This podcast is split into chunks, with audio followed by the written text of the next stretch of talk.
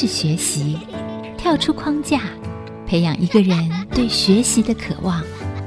爱，一起学习，听见这世代。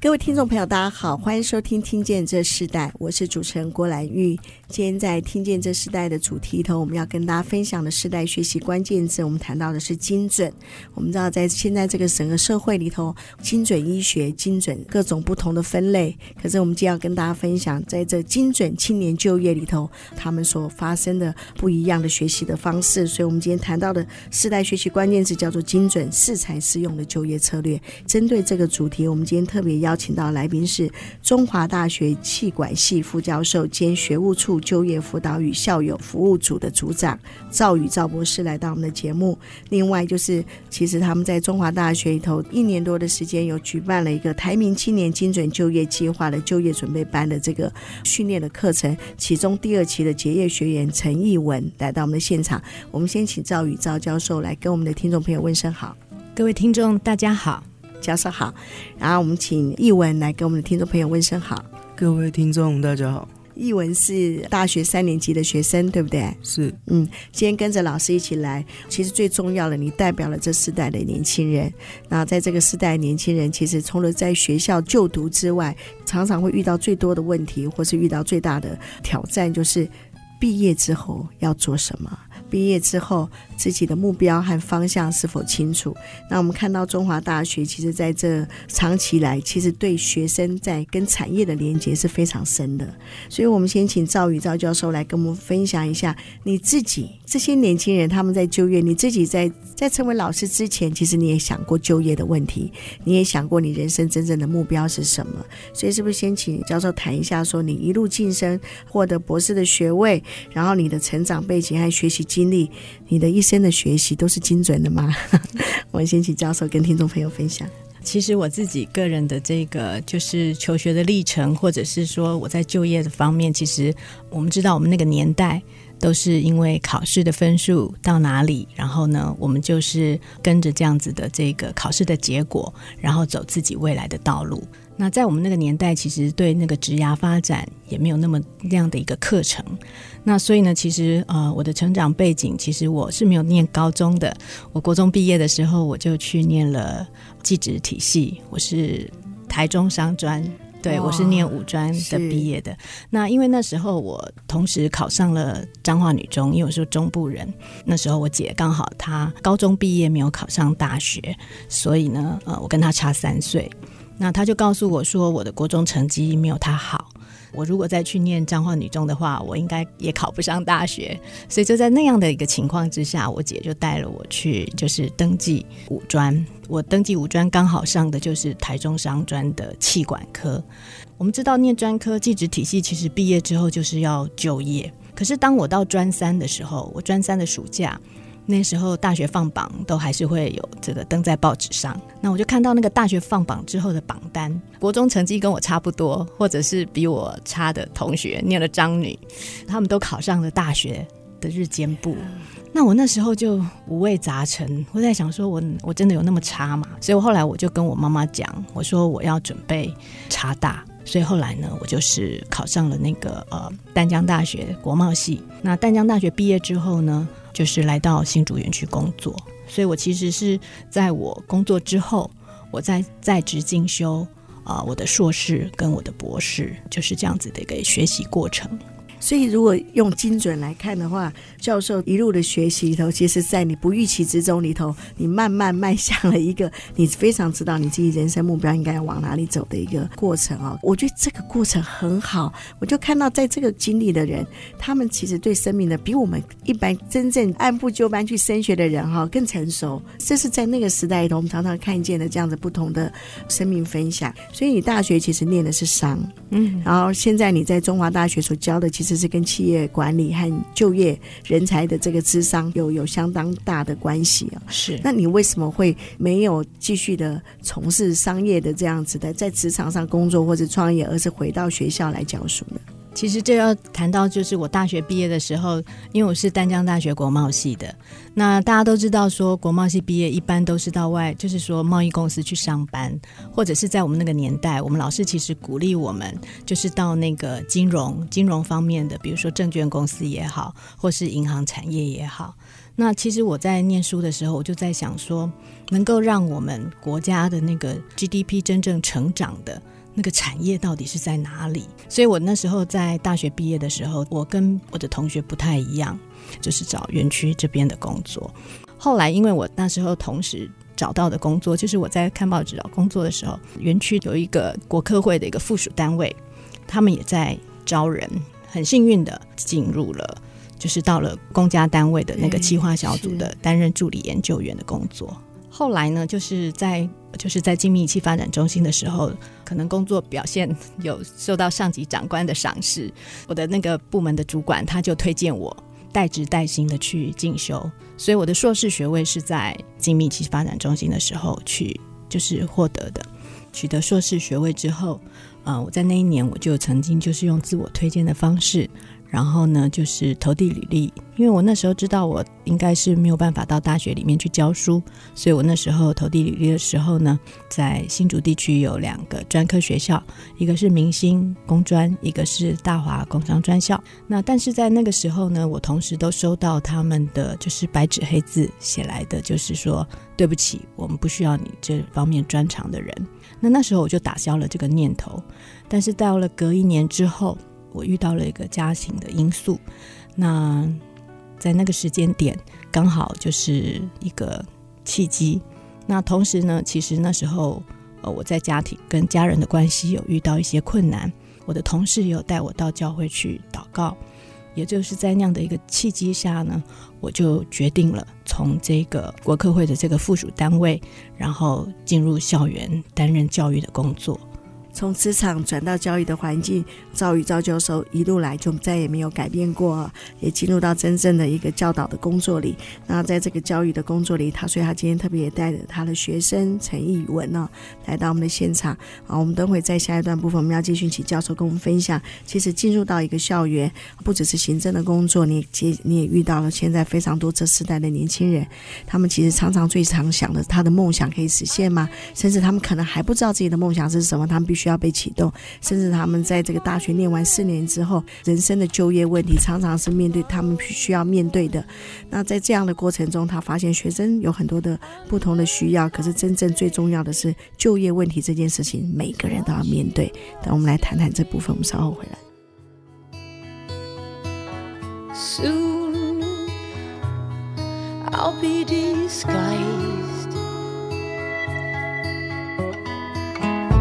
shooting star I'm without a safety net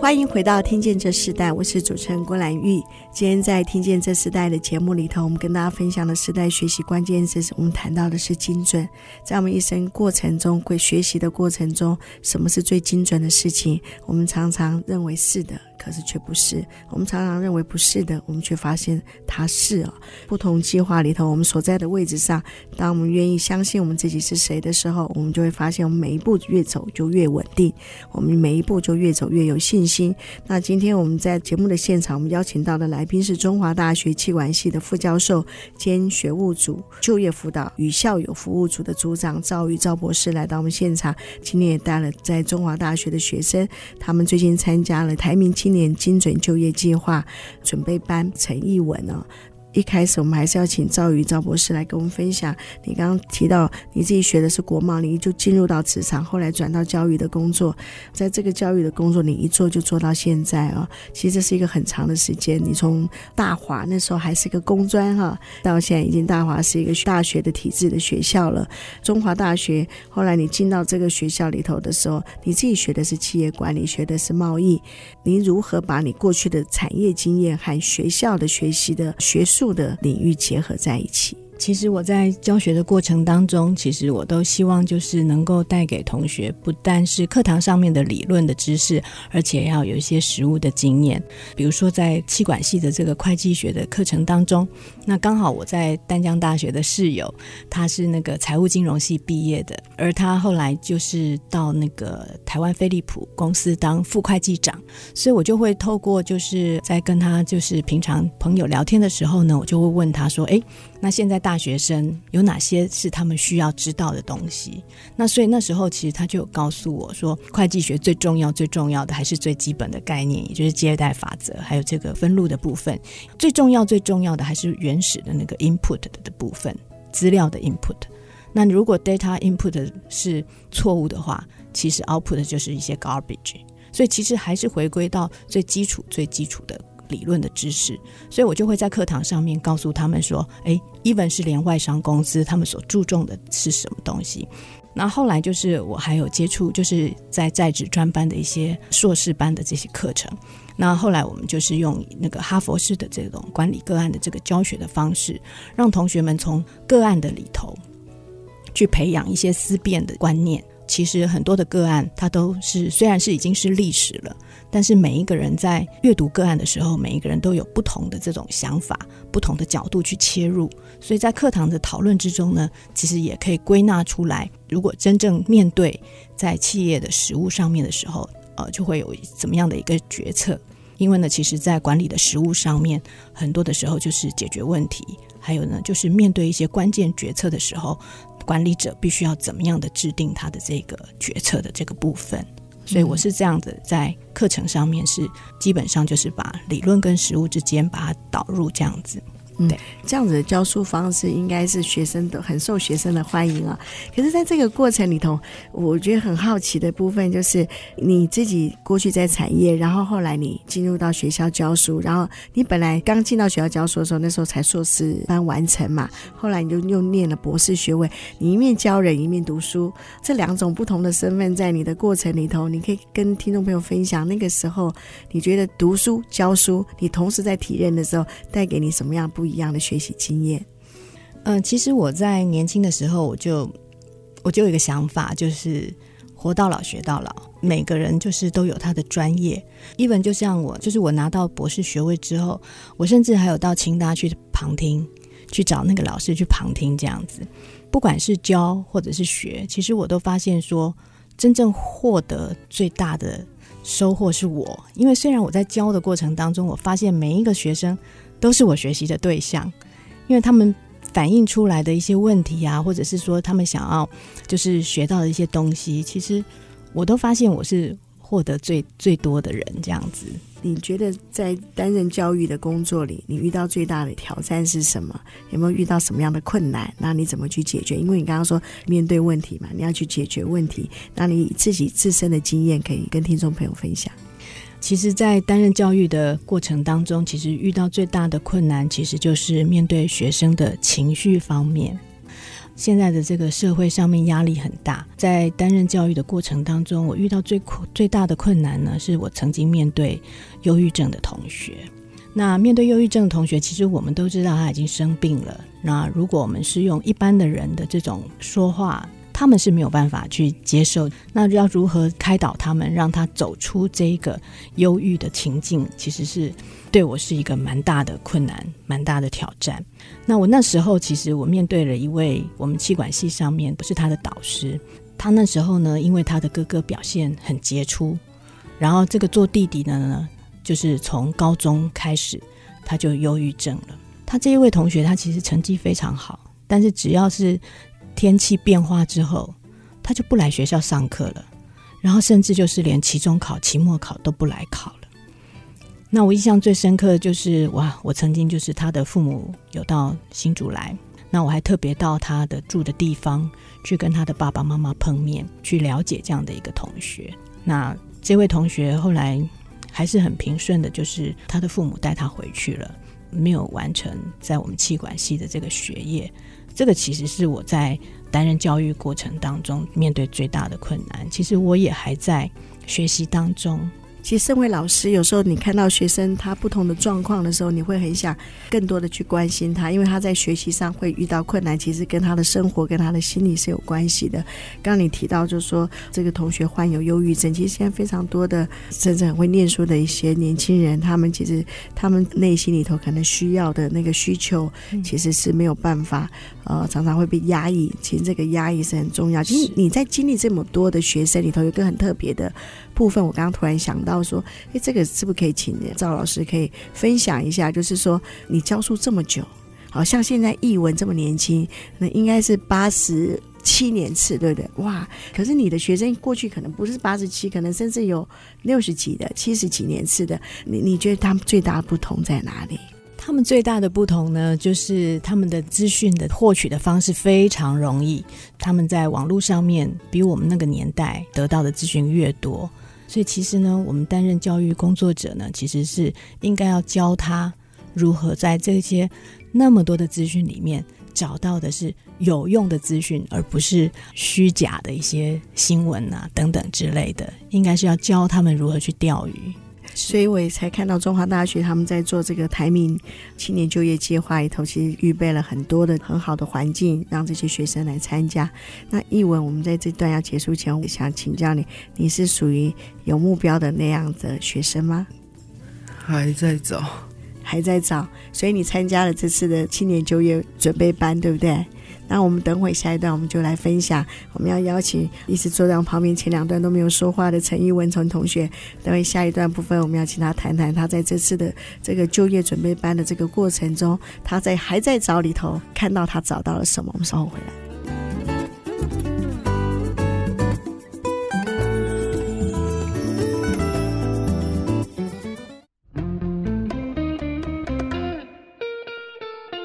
欢迎回到《听见这世代》，我是主持人郭兰玉。今天我们在节目的现场，我们邀请到的是中华大学气管系副教授兼学务处的就业辅导与校友服务组的组长赵宇赵博士。还有跟他一起来的学生陈艺文哦，过去其实中华大学就有做过职场争霸这样子的一个长期的一个活动。那在职场争霸里，其实鼓励在校生啊，在就业里头，他们来认识这个整个产业的环境。那我们知道这两年的时间里头，中华大学另外有承接了一个专案，叫做台铭青年精准就业计划。那这是一个什么样的计划？我们先请教授来跟我们分享一下。台民青年精准就业计划最初的一个出发点，其实是在前年，宣捷集团薛明志董事长，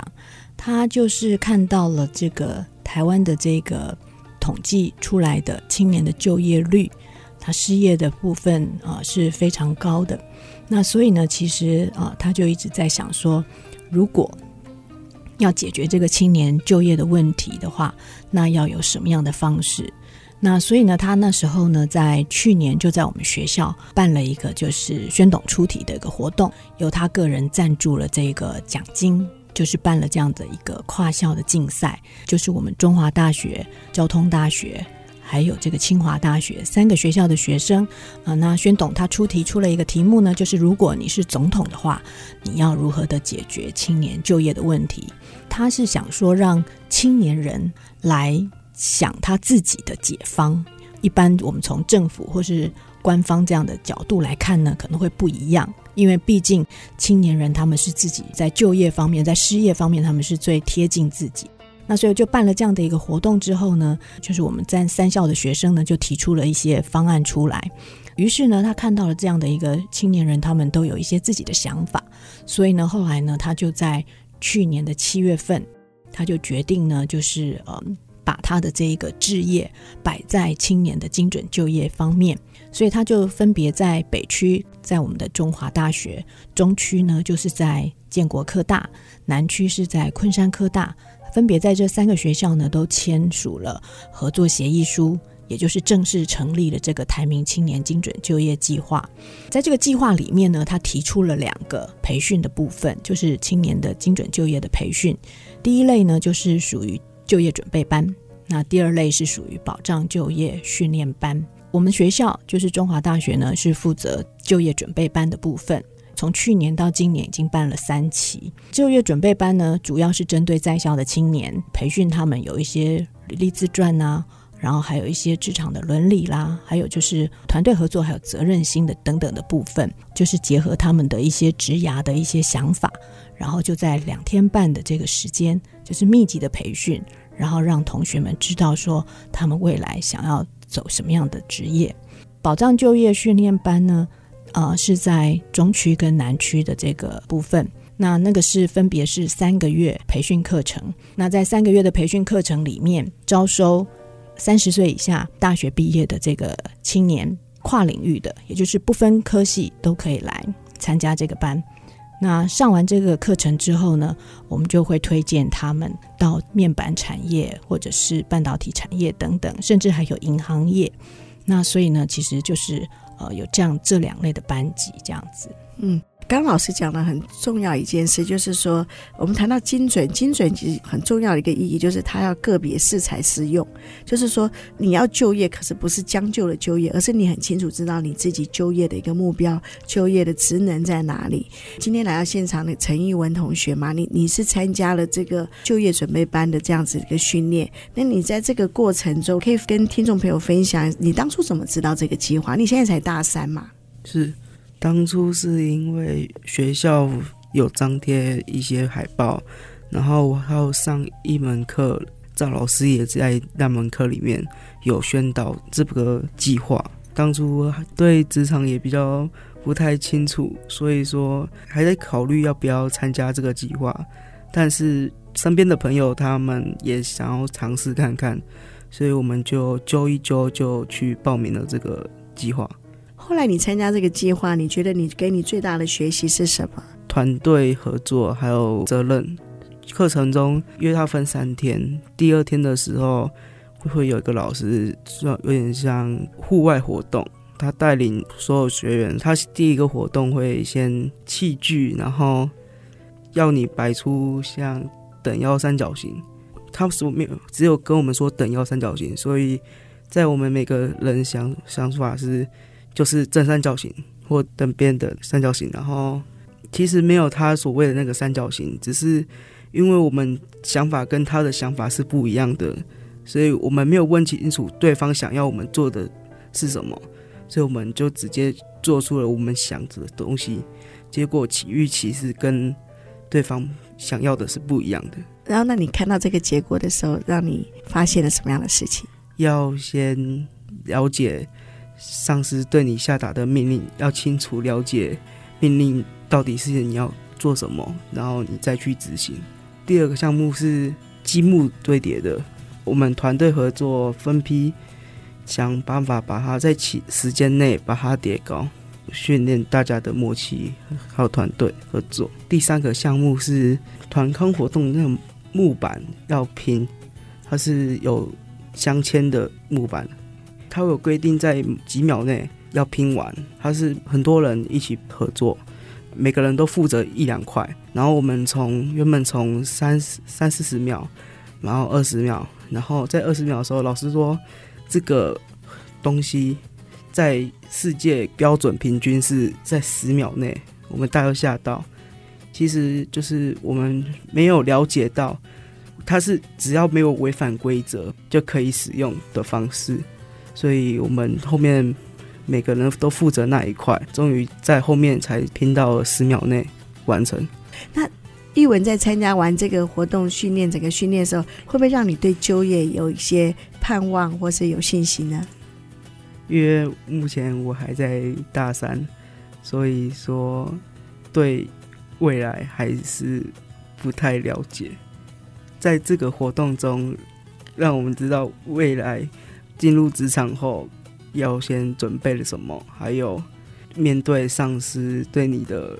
命令那些处理方式，与同事间的团队合作，还有责任心。都让你学习到很多，所以其实学校在举办这个呃青年就业发展呃训练的计划里头，对学生真的是有一个一个可以给他们新的眼光，也给他们不一样的准备，在在学的时候，他们可以看见他们还需要什么，然后知道整个环境产业里头他们最重视的是什么。我我觉得这个对在校生和对产业界都有一个相对的很好的关系。那我们先听一首歌，因为在呃下一。段部分，我们要邀请呃赵宇赵老师还有呃易文来跟我们分享，就是说在整个一个就业辅导和征才的一个环境里头，中华大学他们扮演了一个这个一个非常在台湾大学里头算是很积极的一个学校的一个角色。那同样的这个世代里头，呃，到底。学生们毕业以后真的想工作吗？学生们毕业以后还是想要继续念书呢？那学生们毕业的时候，他们所想的是他们从小就已经扎根的梦想，还是才开始在寻找？在这个时代里头，很多很多不同的变化，也很多更严峻的竞争。这些呃年轻的学子，他们到底在这个整个国家里头，在整个社会里头，他们怎么样展现自己，并对这个国家有贡献？我们稍后回来。城市黎明的灯火，总有光环在陨落，模仿着一个又一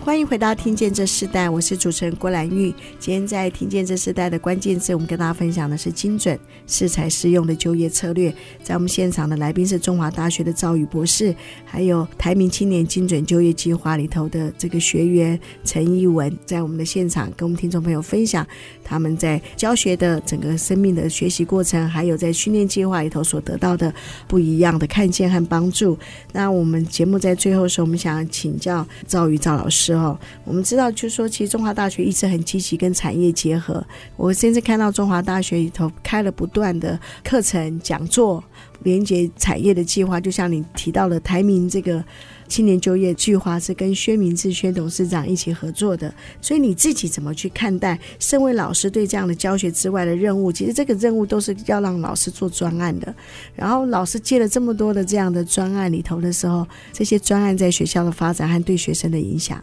身为老师呢，就是在教学之外，其实我们都知道，学生来到学校学习，其实最终最终还是要到社会上面去工作。所以呢，我一直不认为这个是教学以外的任务，因为一本我之前没有接这一个就业辅导与校友服务组的这个组长之前，我们在每一堂课，我相信我们中华大学的每一位老师，其实都在课堂上面都会希望就是带着同学了解自己。然后发现自己的长处，建立自己的信心。因为呢，老师其实最重要的就是要引导同学找到他自己的方向，激发他们有一些学习的这个动机，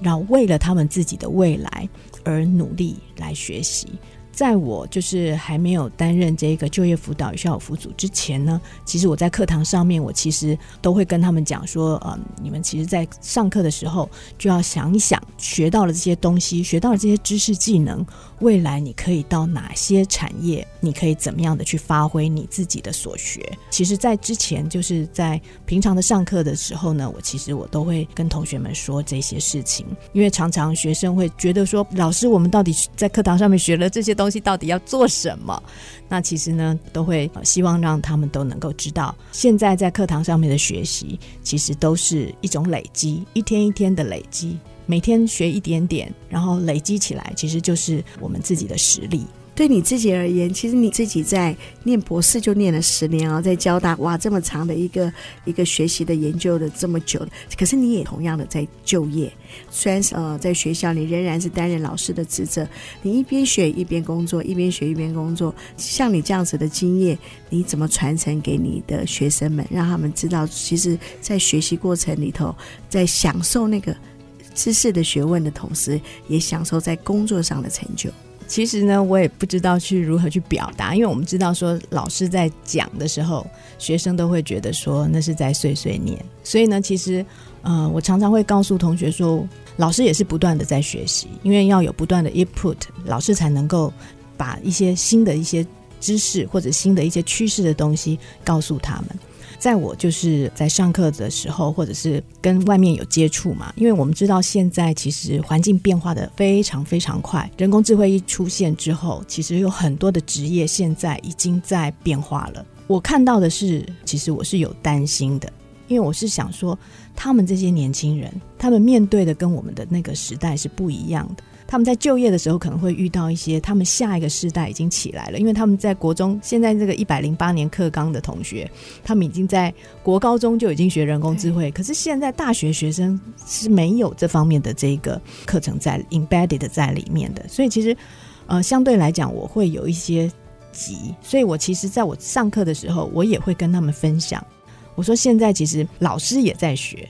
哦，不是说只有你在学而已。比如说像我，我其实去年我就是也去报名了参加台湾人工智慧学校。同时呢，我会觉得说，现在很多的老师会鼓励学生去参加竞赛。我在想说，那老师自己没有参加竞赛，怎么去鼓励学生去参加竞赛呢？所以我在那个参加台湾人工智慧学校的时候，我也跟同学去组队参加了竞赛。所以我在。学习的过程当中，我就比较能够去体会说，学生在学习或者是说在参加竞赛的时候那些的压力，或是等等之类的。一个老师他其实也是要不断不断的学习。而不是就是停在那里。对。那你们现在在着手的台民青年就业保障计划的这个训练课程，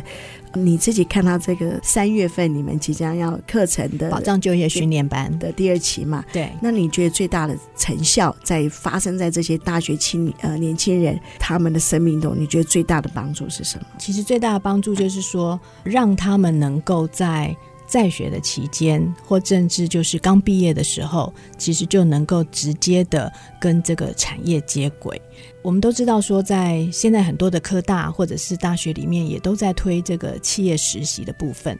但是通常就是企业实习结束之后，可能有些学生可以留任在那个地方，那有些学生也会觉得说，可能他的兴趣跟他当初实习的这些工作的这个内容是不符合的。所以他就会就是也会换换工作。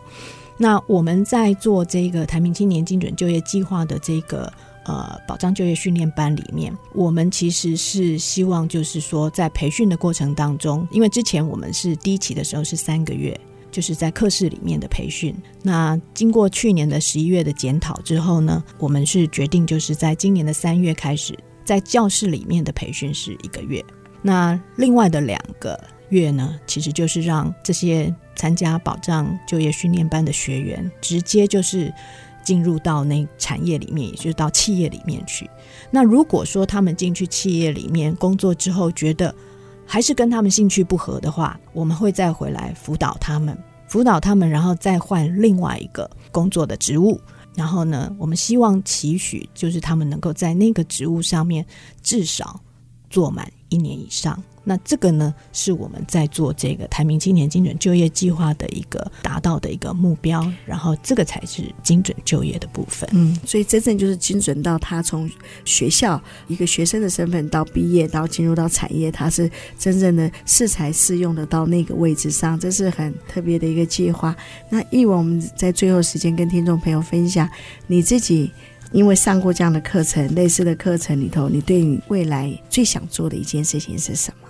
因为现在科技变化很快，所以说可能对未来可能会继续精进相关的科目，但希望未来可以朝所学的专长来发展。这个活动里面，因为他分组，他们会分组，他们会把你认识的都打散，所以你的组员里面都是完全不认识的，跟职场一样，在未来职场。同事都是陌生人，没有一个是你认识的。他有点模拟职场的感觉，然后让你在跟不认识的人团队合作，完成一件事情，让我对未来的职场融入更有信心。是吧！所以你在这个训练课程中找到了信心啊、那我们最后请赵老师给我们听众朋友一句话，就是在就业准备就业的这个应届毕业生鼓励的话，让他们在这个他们人生要面对职场的时候，呃，什么样的一个信心的话语，让他们可以更往前迈进，不断的精进。因为呢，其实毕业并不是结束，而是一个开始。所以呢，在人生的开始的时候呢，其实呢，还是要不断的朝着你未来的目标来前进。嗯，就像赵老师本身，他本来以为他自己没有办法上高中，所以去念了五专，然后到哇，这样一路升学过程中，他已经是一个博士毕业，并且在大学教书的这样子的一个身份。人生所有一切的过程的学习，都在于我们的信心，在于我们相信我们自己是谁，克服一切的挑战，往前迈进，这是很重要的一个坚固哦。那我们最后是不是请老师给我们分享一首歌曲？这首歌曲可以对你的意义是什么？带给他们在新年期间有不不一样的思维。在这个分享这首歌曲之前呢，我还是要跟呃，就是听众朋友说一下，就是其实每一个人，我们都有这个生命的价值。那另外呢，还有就是现在我们虽然在推这个台民青年精准就业计划，但是呢，这个政府应该要责无旁贷的解决。那根本之道呢，还是要从观念开始。我希望这个所有的听众也都能够一起来为这个青年的就业来一起的努力。那我接下来就是要推荐这首歌曲呢，其实我是希望说，要放下忧虑，恢复美好独特形象，要充满热情跟创意，发挥独特的天赋。啊，这就是我为各位推荐的这首歌，叫做《High to Sky》。那我们就在这首歌曲中来跟我们听众朋友说再见。也在新春期间，我们要祝福所有的听众朋友新年快乐，事事蒙福。现场非常谢谢赵宇赵教授，还有今天他带来学生陈玉文啊，来到我们现场啊，跟我们听众分享他们的生命故事和他们现在正在做的计划。谢谢你们，好，谢谢，谢谢，祝大家新年快乐，祝大家新年快乐。好，听见这四代，我们下次再见，拜拜。连结世代，超越差异，赋予建设邀请您，爱一起学习。